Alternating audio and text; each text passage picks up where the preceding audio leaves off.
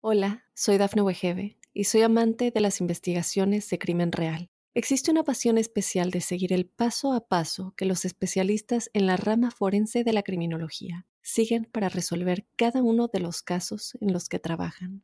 Si tú, como yo, eres una de las personas que encuentran fascinante escuchar este tipo de investigaciones, te invito a escuchar el podcast Trazos Criminales con la experta en perfilación criminal, Laura Quiñones Orquiza, en tu plataforma de audio favorita. Hi, soy Anthony. Primera vez en el grupo de apoyo Old Spice. Hola, Anthony. Mi novia está actuando raro últimamente, duchándose más, huele bien, demasiado bien. Ella lo niega, pero creo que está usando mi Old Spice Gentleman's Brown Sugar and Cocoa Butter Exfoliating Body Wash para el cuerpo. Sí, sí. Old Spice Gentleman's Brown Sugar and Cocoa Butter Exfoliating Body Wash para una exfoliación y una hidratación de 24 horas. Los hombres también tienen piel.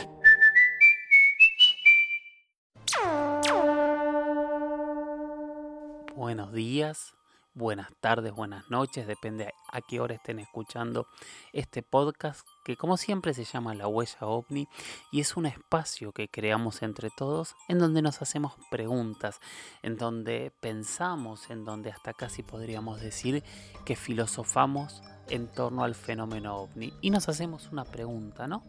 ¿Qué es lo que hay? ¿Qué hay más allá de lo que conocemos? ¿Qué hay de verdad en todo lo que nos dicen tantos quienes admiten como quien niega el fenómeno. Y para eso estamos, ¿no? Para hacernos esas preguntas, a veces las indicadas y a veces preguntas que nos llevan a conocer historias maravillosas.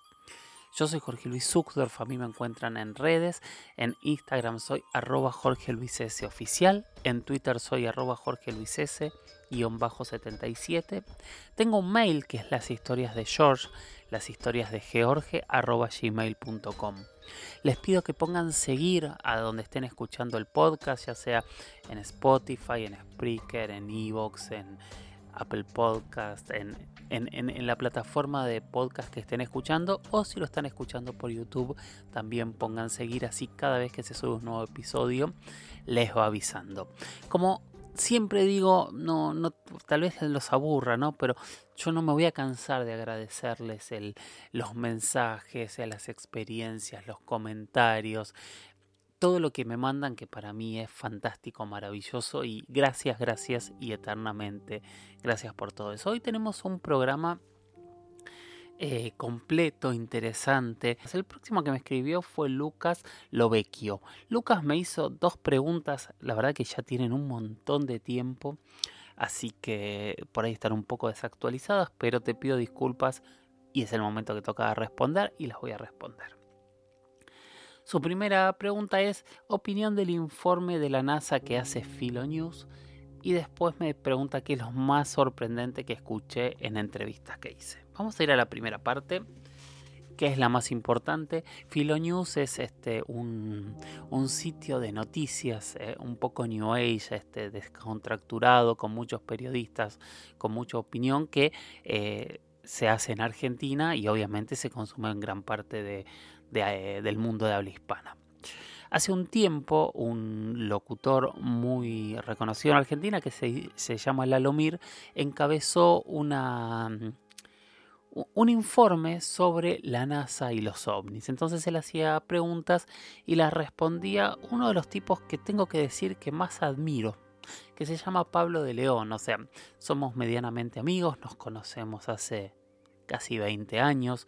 Hicimos, él participó en mi primer serie, una serie de astronomía que hice para un canal argentino de documentales que se llamaba TV Quality y a partir de ahí empezamos a pensar muchos proyectos que al final nunca pudimos concretar. Es, un, es la persona que envió el, primer paquete de experimentos argentinos al espacio, es el primer argentino que voló en gravedad cero, es, eh, ganó un concurso de diseño de... Eh, de trajes espaciales para la NASA, eh, hoy trabaja en, en los habitáculos que va que posiblemente utilice la, primera este, tripulación que vaya a Marte. Es una de las personas que más admiro y, que tiene una capacidad de trabajo asombrosa e increíble. Bueno, siempre con el tema ovni que lo hemos hablado no tantas veces porque él es muy taxativo a, las respuestas, que si ven este informe se van a dar cuenta, eh, siempre lo descartó desde un punto de vista eh, ridículo, que está bien, es una opinión, respeto todas las opiniones, yo tengo la mía que es distinta, en algunos puntos entiendo su planteo y coincido, en otros no. Por ejemplo, él, en parte de esta entrevista él decía que era imposible que la NASA investigase o haya investigado el fenómeno ovni de manera secreta porque era una institución pública y tenía eh, obligación de presentar toda la información que, utilizaba, que es cierto, esto es un planteo cierto, pero la verdad es que hay cientos de documentos desclasificados de, la CIA especialmente en los últimos años donde confirman que ciertos personajes de la NASA estuvieron vinculados con investigaciones de objetos caídos, de fenómenos ovnis, etcétera, etcétera. Que no significa en absoluto que esto confirme que sean extraterrestres, sí que son ovnis. O sea que no sabe lo que son y que los han investigado y que se han guardado las conclusiones. Ahora parece que empiezan a a, utilizar una nueva política. De hecho, creo que más allá que esta noticia era vieja para decir, me parecía interesante eh, comentarla hoy, aunque fue casual porque realmente tocaba hoy. Este, salió una nota hace no tantos días en donde confirma públicamente que la NASA está lanzando un estudio científico para tratar de explicar o tratar de darle explicación a estos fenómenos aéreos anómalos que están volando en el cielo y que ya Estados Unidos los comprobó eh, públicamente, diciendo que había objetos voladores no identificados. De hecho, se les cambió el nombre, ahora son WAP o, FANI, fenómenos aéreos no identificados. Em, nada, el nombre es también el nombre OVNI había salido de, de una comisión eh, de Estados Unidos, que era justamente eh, el proyecto Libro Azul, que ellos habían estipulado. Eh, había estipulado básicamente que estos platillos volantes, estos platillos voladores, dejaban de llamarse platillos voladores para llamarse UFOs u en, español. Ahora ocurre, ocurre, lo mismo con, con los WAPs. Pero así todo, que la NASA esté confirmando que va a poner parte de su presupuesto y parte de sus mentes realmente brillantes a tratar de explicar y entender qué es lo que hay detrás y cuál es este tema, nos confirma que la NASA está interesada en los ovnis, que la NASA ha investigado los ovnis y que la NASA los va a seguir investigando. Entonces, por eso yo no termino de, estar de acuerdo con este informe en tanto y cuanto hablemos de ovnis como objetos voladores no identificados, no de acuerdos extraterrestres, no de que hayan tenido contacto con extraterrestres, que eso tal vez algún día lo sepamos, hoy no lo sabemos, pero yo creo que después de analizar datos y, eventos eh, en torno a las investigaciones del fenómeno ovni, no hay dudas que se ha ocultado información, no hay dudas que no solo de Estados Unidos, de, enorme cantidad de instituciones alrededor del mundo han guardado silencio en torno a que han investigado el tema. Y lo sorprendente es por qué han guardado el secreto, porque en realidad cuando confirman que lo han investigado, no nos dan ninguna conclusión que, que sea eh, merecedora, que sea digna de haber ocultado ese tema por una, dos, tres, cuatro décadas. Simplemente dicen que lo investigaron. Creo que las conclusiones reales no han salido a la luz y ojalá algún día salgan a la luz para que podamos entender por qué se ocultaban estos temas, por qué no se decían que se investigaban. Obviamente que una de las opciones posibles y reales es por miedo al ridículo que puedan decir, no, decimos que investigamos estos temas porque no querían que nos tilden de ridículo. Que es probable y es posible, sin dudas es probable y es posible. Pero si esto es de esta manera, son demasiadas investigaciones como para pensar en el ridículo. Sobre todo porque cuando se investiga es que hay algún hecho concreto y real que requiere de una investigación. Entonces en, la propia investigación eh, el temor al ridículo se debería haber acabado automáticamente eh, y de manera lógica. Entonces, a tu pregunta, a tu primera pregunta, porque ahora viene la segunda, eh, no coincido con, con el descartar que la NASA investiga ovnis, porque ya lo tenemos probado por diferentes documentos oficiales y hasta ahora, hoy lo tenemos probado en que la NASA está armando una comisión pública para seguir investigando este fenómeno, que vuelvo a decir que no se sabe qué es. Que no se sepa qué es no significa que sea extraterrestre, pero por supuesto tampoco lo descarta. Entonces, hoy estamos parados ante un fenómeno distinto, un fenómeno que sabemos que las grandes instituciones están intentando darle una explicación pública y tal vez eso ayude a que pronto esa explicación exista. Hola, soy Dafne Wegebe y soy amante de las investigaciones de crimen real. Existe una pasión especial de seguir el paso a paso que los especialistas en la rama forense de la criminología siguen para resolver cada uno de los casos en los que trabajan. Si tú, como yo, eres una de las personas que encuentran fascinante escuchar este tipo de investigaciones, te invito a escuchar el podcast Trazos Criminales con la experta en perfilación criminal, Laura Quiñones Orquiza, en tu plataforma de audio favorita. Y la siguiente pregunta que me hacía el propio Lucas Lovecchio es, ¿qué es lo más sorprendente que escuchaste en una entrevista que hiciste? Bueno, como saben, mis entrevistas están subidas y se suben todas las semanas, o intento subir una por semana, a YouTube las entrevistas completas para que ustedes las puedan ver y sorprenderse conmigo. Me han sorprendido muchas cosas, me ha sorprendido eh, Nick Pope hablando de, cómo desde el Ministerio de, Defensa de, Inglaterra se investigaba el tema. Me ha sorprendido mucho Webre cuando me habló tanto en cámara como fuera de cámara, de, de, lo que él dice que son acuerdos con extraterrestres. Me ha sorprendido muchísimo historias en primera persona. Yo no puedo quitarme de la cabeza las entrevistas que hice con, por ejemplo, los eh, testigos de el caso Isla Colares. No, no puedo dejar quitarme de la cabeza la entrevista que hice con Jorge Polanco, el piloto argentino del eh, incidente ovni de Bariloche de 1995, o con Rubén Sipusac, el otro testigo, o con eh, Blanco, que era quien estaba en el aeropuerto, que lo entrevisté hace más de 20 años, así que he perdido contacto. Me ha sorprendido mucho todo lo que me ha contado las muchas, muchas veces que he estado eh, conversando con, con Enrique Colbeck. Me, que es muy impresionante. Enrique Colbeck, como les decía, es un controlador aéreo que fue testigo y es uno de los precursores de un movimiento que plantea el peligro que hay entre los objetos voladores no identificados y la aviación civil. Entonces él plantea que hay que ponerlo dentro de las variables de navegación para poder prevenir accidentes. Esto le, ocurrió después de que controló un avión que estaba aterrizando en México en el 94 y hubo un choque con algo que ellos dicen que fue un objeto volador no identificado porque en ese lugar no había nada por lo menos nada de lo que ellos conocían.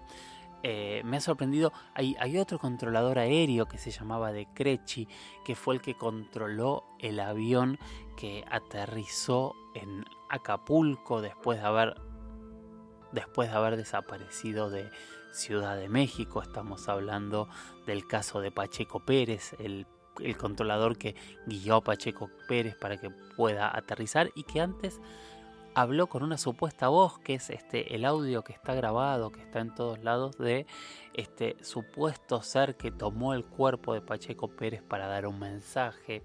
No sé, hay cientos, cientos y cientos de entrevistas. Me encanta hablar con Giorgio Souka, las veces que me he cruzado con él, me he sorprendido mucho en charlas sumamente interesantes.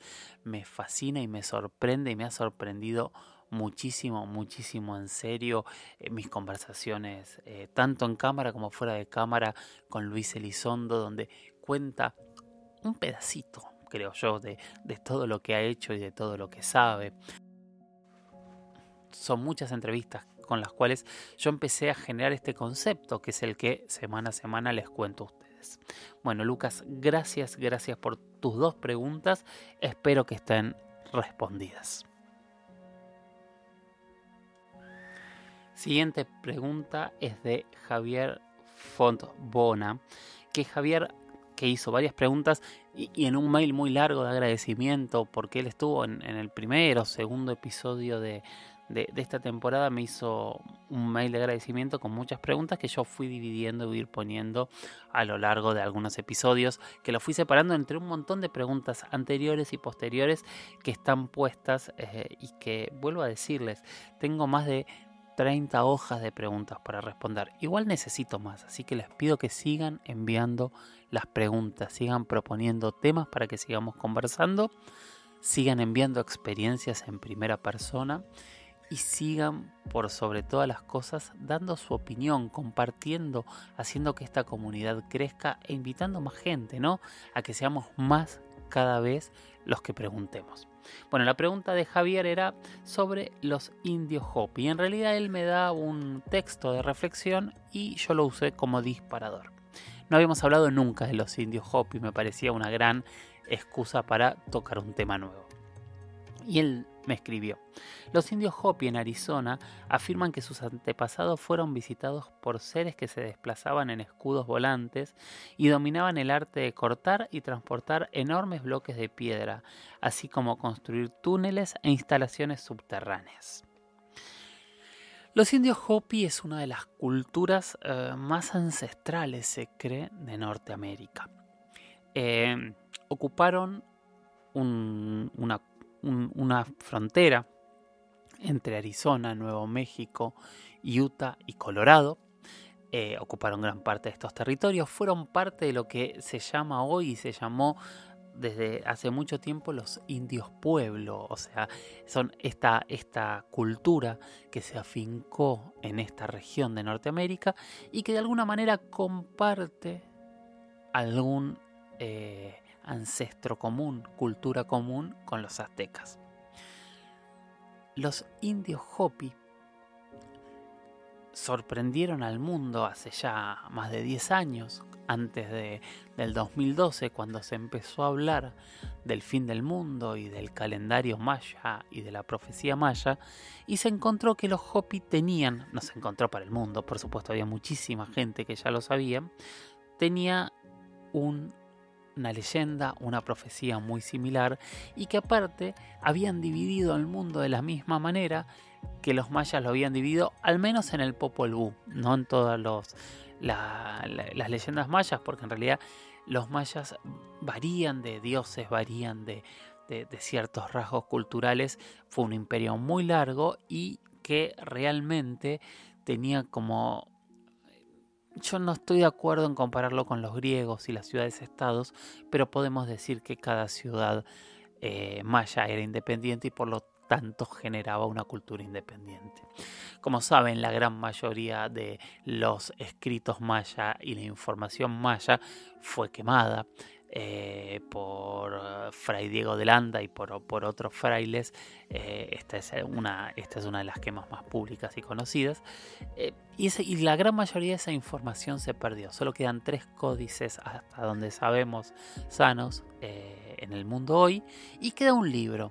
Un libro que en realidad es de la última época, es de, de la época tardía de los mayas. Es un libro que en realidad era una leyenda de tradición oral y que un sacerdote para protegerlo y cuidarlo, lo tradujo a escritura. Que estamos hablando del Popol Vuh. Y al igual que la leyenda Hopi, el Popol Vuh se divide en cuatro estadios. Para esos cuatro estadios serían como un día dividido en seis horas, entonces es desde las 12 de la noche hasta las 6 de la mañana, el primer estadio, desde las 6 hasta las 12 el segundo estadio, desde las 12 hasta las 6 de la tarde y desde las 6 de la tarde hasta las 12 de la noche el cuarto estadio. Lo que ocurría era que en realidad en el 2012 se cumpliría, se habría cumplido ese cuarto estadio de las 12 de la noche y se habría empezado el nuevo día. Los Hopi, casual, causalmente, quién sabe, también dividieron la historia de la humanidad, del mundo, en cuatro estadios. Ellos en realidad lo llamaron cuatro mundos. Y lo que cuentan es que en cada uno de esos mundos hubo una humanidad y que esa humanidad, por fallas, por pecados, por soberbias, por diferentes motivos, se fue eliminando para crear a la nueva humanidad. Hoy estamos viviendo en esa cuarta humanidad y en el 2012 en teoría o en algún momento cercano, según este relato, esa cuarta humanidad o esta cuarta humanidad sería destruida para pasar a la quinta humanidad, que sería más perfecta y más evolucionada, según los relatos. Bueno, este es el primer punto de coincidencia que sorprende, pero este punto de coincidencia se agrega a diferentes puntos más extraños y que tienen que ver con las leyendas Hopis, en donde ellos hablan de un mito de creación, en, donde en realidad estos primeros humanos llegaron junto con sus dioses de las estrellas.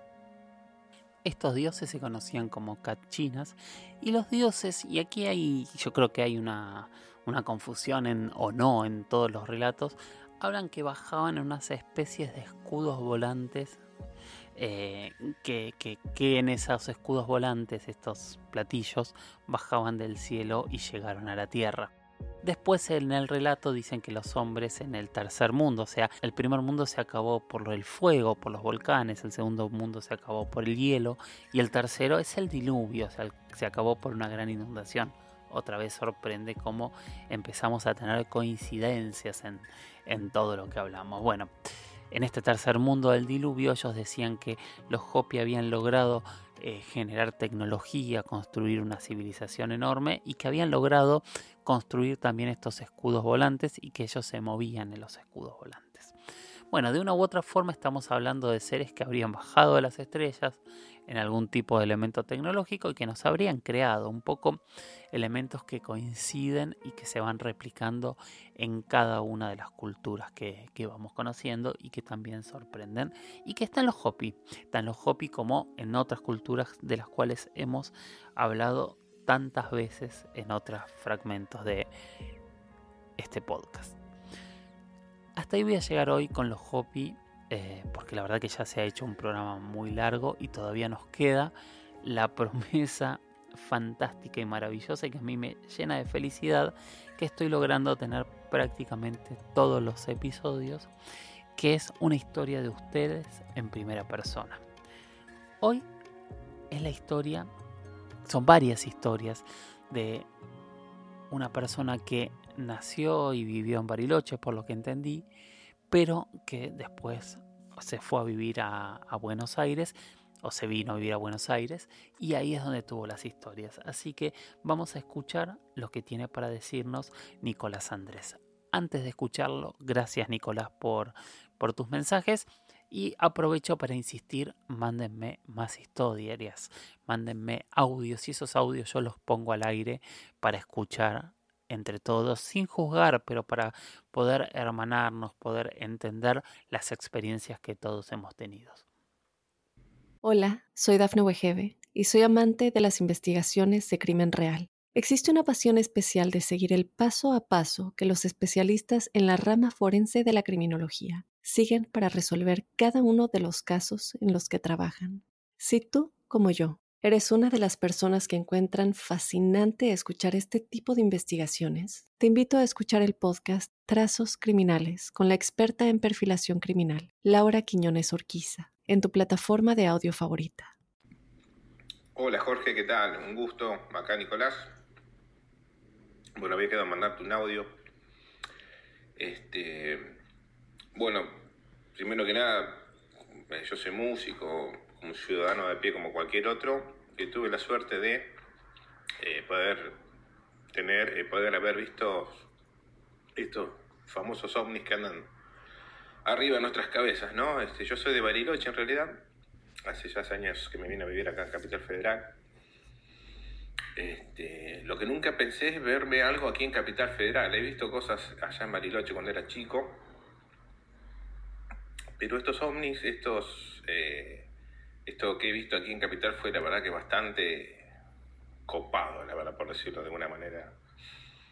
Eh, Así que ahora te voy a comentarse que estos audios son de un minuto. Me quería presentar más que nada y quería contárselo a alguien que está en el tema.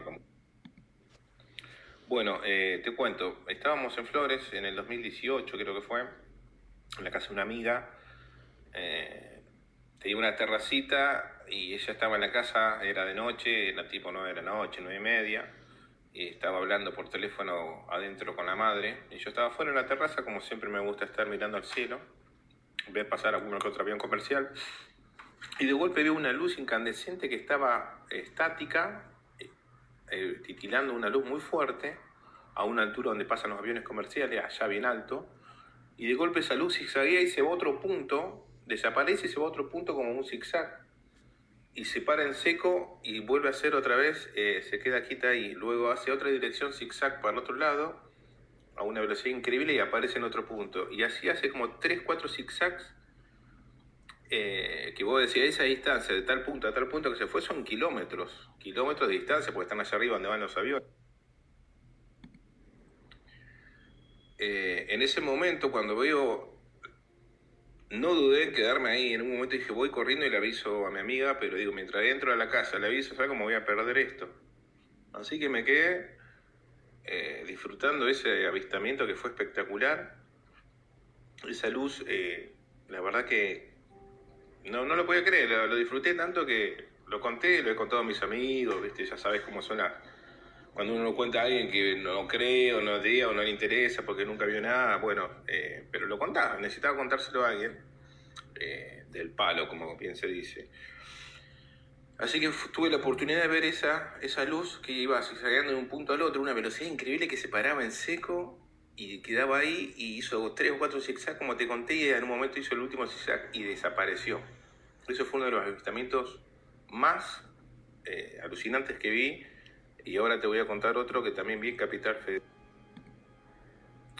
Y el otro avistamiento fue, yo vivía en Boedo, Avenida San Juan Independencia, estaba en Colombres Independencia esperando el 127 para ir a la casa de mi novia. Eh, de golpe veo pasando por los edificios eh, una luz blanca muy potente que iba a una velocidad crucero y me llamó la atención porque no era un avión, evidentemente no tenía las luces de las alas que titilan, no era un avión. Y, en un momento se lo iba a perder por el edificio, me cruzo la calle para seguir viéndolo y en algún momento esa luz gira a 45 grados hacia el espacio, pero se hizo como un un hilo rojo, incandescente, un hilo así finito, a una velocidad y se perdió ya, se perdió en el espacio. Eso fue también alucinante.